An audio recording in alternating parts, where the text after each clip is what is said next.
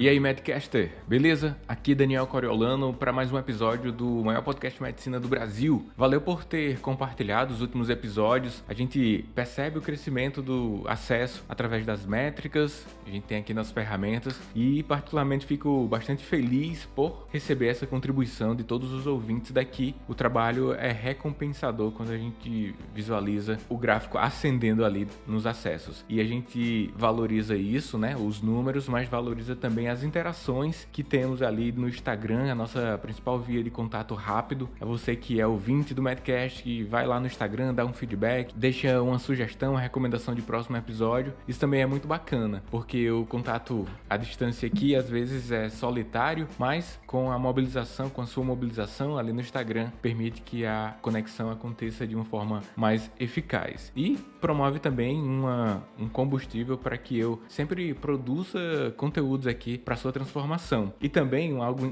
coisa interessante que eu tenho percebido é que se aumenta o meu senso de responsabilidade para a produção de conteúdos de qualidade aqui para você. Não é qualquer coisa, tem bases científicas, sempre busco ter alguma fundamentação para que de fato o tempo que você dedica aqui acessando aos conteúdos sirva para a sua vida, seja algo significativo e não coisas superficiais. Você já deve ter percebido aqui o nível de profundidade que a gente tem em vários, a maior parte dos temas trazidos seja através de entrevistas, buscando conhecimentos que permitam a que eu faça boas perguntas, seja nos formatos individuais, no caso de hoje, onde eu vou falar sobre mentoria médica. Para fundamentar isso aqui, fiz algumas pesquisas e percebi uma grande explosão do tema ali em 2021, quando a revista de brasileira de educação médica publicou 21 artigos. De 2020 para cá, para a data da publicação desse episódio, a gente tem 35 artigos relacionados à mentoria médica na Revista Brasileira de Educação Médica, ou seja, isso é sintomático, é algo significativo aqui para a gente debater. Por isso que eu trouxe esse tema, com essa fundamentação e com uma vivência que eu tenho sobre isso também, beleza? Mas antes, agradecer a Idomed, sempre participa com a gente aqui nos episódios, temos sempre que valorizar as organizações que nos apoiam, que faz com que o conteúdo chegue cada vez mais longe aqui nessa 12 temporada, como na temporada passada a Idomed sempre presente. Sua vocação é a medicina, então conecte-se com quem ensina na prática há 20 anos. No Idomed você conta com laboratórios de anatomia em realidade virtual, mesa de secção digital e casos clínicos, além de simulação realística em ambiente hospitalar. E hoje a Idomed tem um convite bacana demais aí para você. Se você é do Rio de Janeiro, você quer conhecer os campi Concept da Idomed, estão de portas abertas para você. O Vista Carioca no centro e o Citar na Barra.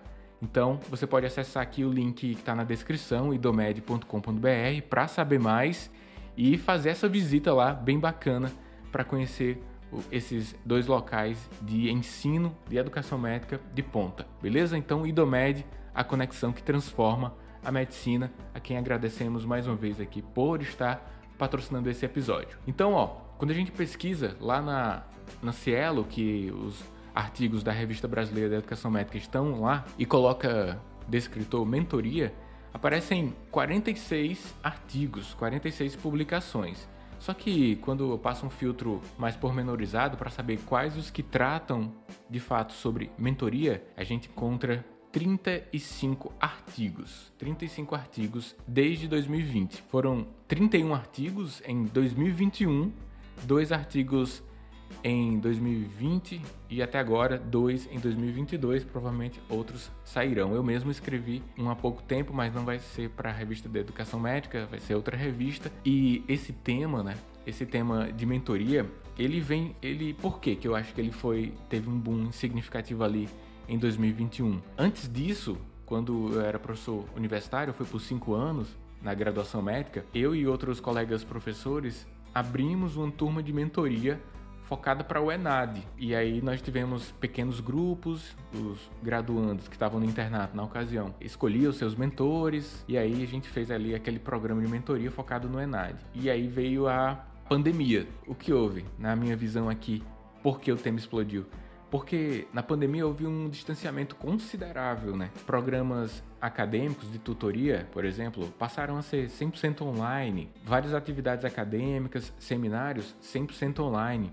E a formação médica precisa desse contato, porque na mentoria, e é aí que é o ponto de virada, porque explodiu na minha visão, é que além de prestar um apoio ao desenvolvimento técnico, ele presta apoio ao desenvolvimento psicossocial. Quando você tem um relacionamento com o mentor, você discute muito além do que estava previsto. Então, imagina um programa de mentoria para desenvolvimento técnico no âmbito da graduação. Naquele momento ali, você que participa de turmas de tutorias para quem faz por GT, você conversa sobre outras coisas, você aproveita a vivência do mestre, do mentor ali, do professor, para que evolua em vários aspectos bem além do que estavam previstos nos objetivos de aprendizagem. É válido destacar também que uma, é uma relação diferente, a relação de professor-aluno, de tutor-aluno, de mentor-mentorando. São relações distintas, de consultor, né? são relações distintas. O mentor usualmente passou pela vivência pela qual você quer se desenvolver e a partir da sua experiência ele pode passar algumas informações para acelerar o seu processo de aprendizagem no tópico. Um cuidado que o mentor sempre tem que ter é não fazer uma consultoria. Então não cabe ao mentor dizer o que é que você é para fazer ali exatamente para você seguir com olhos fechados e descartar a realidade e a conjuntura pela qual você está nesse momento, né? Eu, enquanto mentor, tive minhas circunstâncias no passado para conquistar um, alguns resultados e não são as mesmas circunstâncias que o meu mentorado está passando hoje para que eu diga que ele siga exatamente aquele caminho. Mas não é desprezível a vivência que eu tive. É importante que o mentor destaque que leve em conta suas circunstâncias, mas esses, cami esses caminhos aqui que eu estou recomendando, que eu passei, eles são significativos para acelerar os seus resultados. No que diz respeito aqui ao desenvolvimento de educação médica. E por isso eu acredito que as universidades, as faculdades de medicina, elas tiveram um boom nessa intenção dos alunos, dos professores em melhorar o tipo de relacionamento e verificaram no, nessa tecnologia, nessa mentoria, uma alternativa para que o, a aproximação acontecesse. E nessa aproximação houve a possibilidade do desenvolvimento técnico nos temas pré-estabelecidos e no desenvolvimento psicossocial. Os relacionamentos presenciais ou online, a mentoria pode ser online também, mas não significa que é online que, que não há uma aproximação, né? Então, esses relacionamentos mais próximos, independente se é presencial ou online, eles permitiram um desenvolvimento mais significativo quando comparado a outras relações de desenvolvimento humano, de desenvolvimento acadêmico, no, quesito aqui educação médica.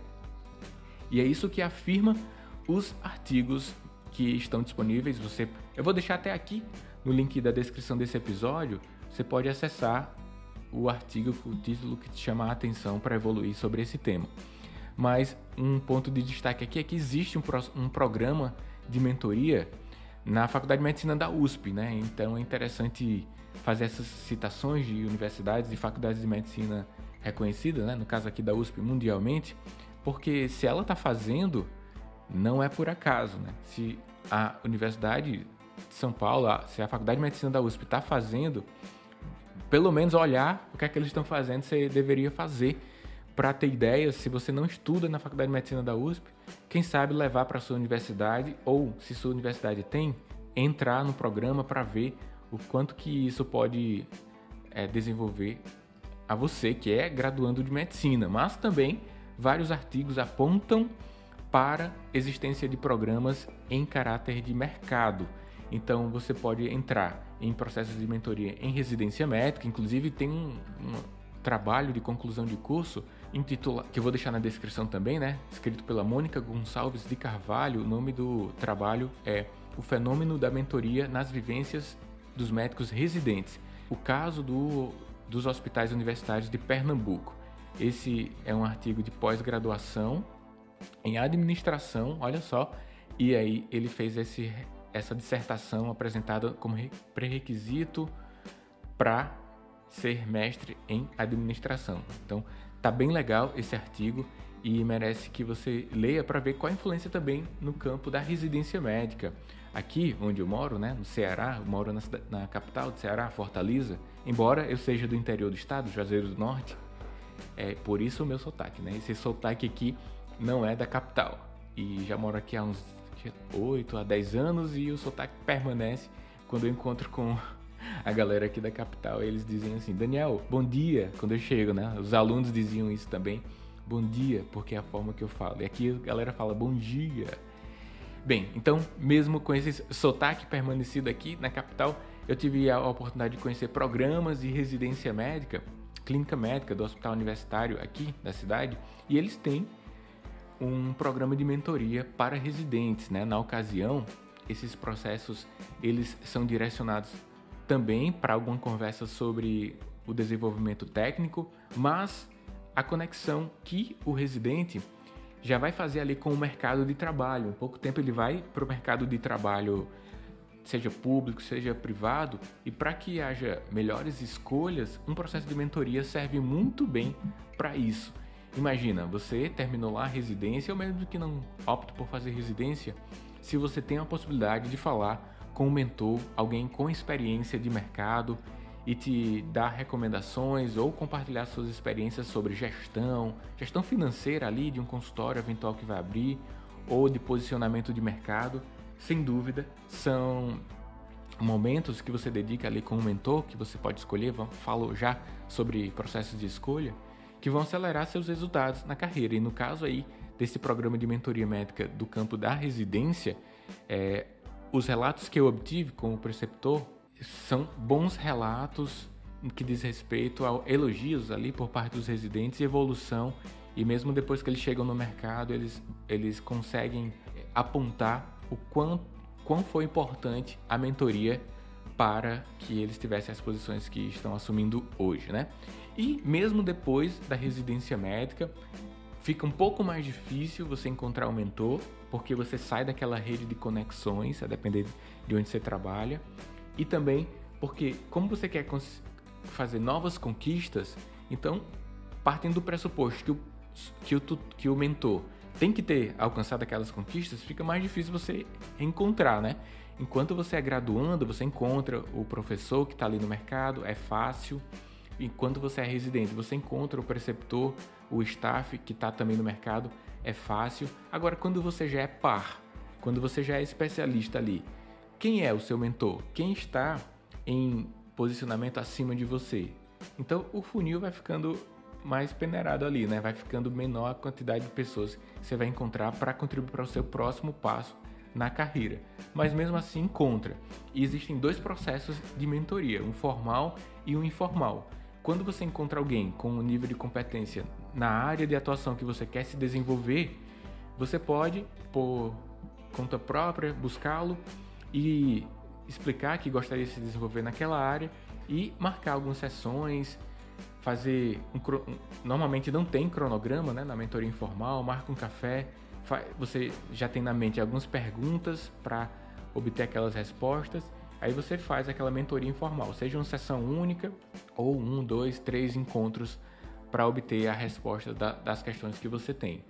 E também tem a mentoria formal. Existem, eu, por exemplo, eu tenho mais de 10 mentorados. Já tive alguns em processo atualmente e outros já finalizaram um processo. O meu processo é formalizado. Nós temos encontros de 4 a 8 encontros com o objetivo bem definido e até o final do processo o objetivo é para estar conquistado ou dado os primeiros passos. Então, no, enquanto o processo, isso está descrito em artigos, tá? Essa formatação de mentorias. Enquanto na mentoria informal o mentor tem menor nível de comprometimento com seus resultados, na mentoria formal o nível de comprometimento para os seus resultados é maior. Enquanto na mentoria informal não se tem um cronograma fixo, na mentoria formal, por você ter contratado a pessoa, existe o cronograma e existe os objetivos a cada encontro a serem conquistados. Então, não quer dizer que se você não pode pagar pela mentoria formal, você não terá essa, essa modalidade de avanço técnico ou de mercado. Você pode escolher sim pessoas, colegas que tiver, já têm alguns resultados em suas vidas, né? Então esse papel na formação, os artigos têm apontado e a gente vê isso muito na prática, como a mentoria médica sendo um novo hábitos para a formação e desenvolvimento médico. E só para destacar aqui o que é esse hábitos né, na medicina, que é um conjunto de características físicas que justificam a situação de saúde e doença das pessoas. Então, pegando essa palavra da medicina, existe na antropologia com outra possibilidade de significado, né? Mas na medicina, um novo hábito significa uma nova maneira de aprender que justifica novos resultados na vida pessoal, na carreira médica. Imagina poder ter a possibilidade de se desenvolver em temas que você não teve tanto acesso assim durante o período de graduação.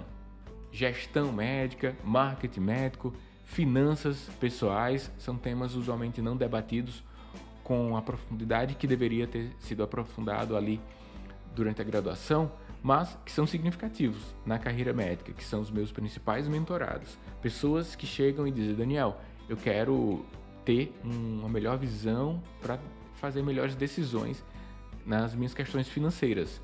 E como eu sou autor do livro Inteligência Financeira para Médico, eu tendo a atrair pessoas com esse objetivo. Mas também, em virtude da expertise de ter montado a clínica, hoje gente, eu sou diretor clínico da Vila Vi, são 30 profissionais lá que atuam, médicos, 100% médicos e médicas. Então, muitos chegam dizendo: Ah, quero montar um consultório, Daniel. Gostaria de fazer mentoria com você. Como é o processo? Então, no meu processo tem tudo bem estruturado, mas não significa que você, aí no seu contexto, não consiga alguém com resultados similares ao que você quer e conecte com essa pessoa e possa se desenvolver quanto a isso. Processos sejam processos presenciais ou processos online tendem a serem cada vez mais significativos para o desenvolvimento médico. E esse episódio do Medcast eu tenho como objetivo também estimular você em qualquer fase da formação médica, né? A gente nunca para de estudar, não existe, terminou os estudos, não existe isso na medicina, né? Então, se você está na graduação médica, na residência médica ou no mercado de trabalho enquanto especialista, subespecialista, considere implementar a mentoria no seu contexto em duas vertentes, ou recebendo mentoria para o tema específico que você quer se desenvolver, técnico ou de mercado, ou sendo mentor. O que você acha de ser mentor? Auxiliar colegas a se desenvolvam também sobre isso. Inclusive, eu já tive um mentor, um mentorado, que queria ser mentor, né? No final do processo, ele apontou o feedback de que foi bem enriquecedor e gostaria de contribuir com outras pessoas na área de expertise dele. E aí a gente fez uma sessão específica para que ele estruturasse uma mentoria. Então, mentor de mentores, também já passei por essa, essa possibilidade, essa experiência. E você reflita sobre isso se é capaz de ser mentor em alguma área, e eu acredito fortemente que sim, todo mundo tem algo a passar para alguém, ou se precisa para acelerar os resultados que você está hoje batendo no teto e não conseguindo aqueles resultados, quem sabe se você não está conseguindo ainda é porque você não sabe coisas. E essas coisas estão nas mentes das pessoas ao seu redor ou à sua distância, mas que você consegue acessar. Passar por processos de mentoria ou prestar mentoria é algo que contribui para a nossa comunidade médica, para o nosso desenvolvimento enquanto classe e lógico que isso culmina em bons atendimentos junto aos pacientes, em bons posicionamentos no mercado de saúde enquanto profissionais que somos. Se você tem algum questionamento sobre mentoria médica, quer saber mais sobre minha experiência sobre isso e tem uma pergunta que eu não deixei claro aqui no episódio, é só chegar no meu Instagram @danielcoriolano, manda lá um áudio lá pelo direct ou mesmo um texto e eu teria o maior prazer em te responder e a gente interagir sobre esse tópico. Se você quer conhecer o meu programa de mentoria, eu vou deixar na área de descrição aqui o link direto para isso, né? danielcoriolano.com/mentoria. E lá você vai encontrar tudo, todos os pré-requisitos, vai encontrar um formulário de aplicação, vai verificar se tem vagas lá no momento e valores também, tá tudo descrito por lá. Quando você entra no site, tem lá dois botões. Quero fazer a mentoria, você vai aplicar para a mentoria. Eu vou ler o seu formulário e entrar em contato. E tem outro botão lá que vai direto para o meu WhatsApp, que converse com o suporte e você poderá já deixar algumas informações e a gente interage ali para eu entender se o processo, o meu processo de mentoria é ou não para vocês. São dois processos, um específico de quatro encontros e outro de oito encontros. Os processos variam entre um mês a seis meses de acompanhamento. Pode conhecer mais através do vídeo que está disponível na página danielcoriolano.com/mentoria. Os artigos que dão margem a que você se aprofunde no tema estarão disponíveis aqui na área de descrição do episódio, beleza? Idomed, valeu por ter patrocinado mais esse episódio. Obrigado por sempre estar por aqui, né? Se sua vocação é a medicina, conecte-se com quem ensina na prática há 20 anos. No Idomed você conta com laboratórios de anatomia em realidade virtual, mesa de secção digital, casos clínicos e simulação realística em ambiente hospitalar. E para quem mora no Rio de Janeiro, os dois campi, o Concept do Idomed, estão de portas abertas. E aí, fazer uma visita lá? Bacana, hein? O Vista Carioca no centro e o Citar na Barra. Acesse idomedic.com.br e saiba mais. Idomed, a conexão que transforma a medicina. A você que quer fazer parte da nossa comunidade de mantenedores do Medcast, também deixo aqui na descrição para que você acesse conteúdos complementares a esse que tem nesse episódio e nos próximos episódios. Então, atenção assinantes, veja na plataforma, tem conteúdos complementares a esse episódio. Tá tudo organizado por lá. Então, se você é assinante do Medcast, que é a equipe que é o Medcast Premium, vai, entra lá na área de membros e acessa esse episódio, você vai ver lá na área de complementar que tem algumas coisas legais para você sobre esse tema, mentoria. Então, Medcaster Daniel Coriolano aqui. Forte abraço, a gente se encontra no próximo episódio ou em episódios anteriores, se você deixou passar algum deles. Forte abraço, até mais.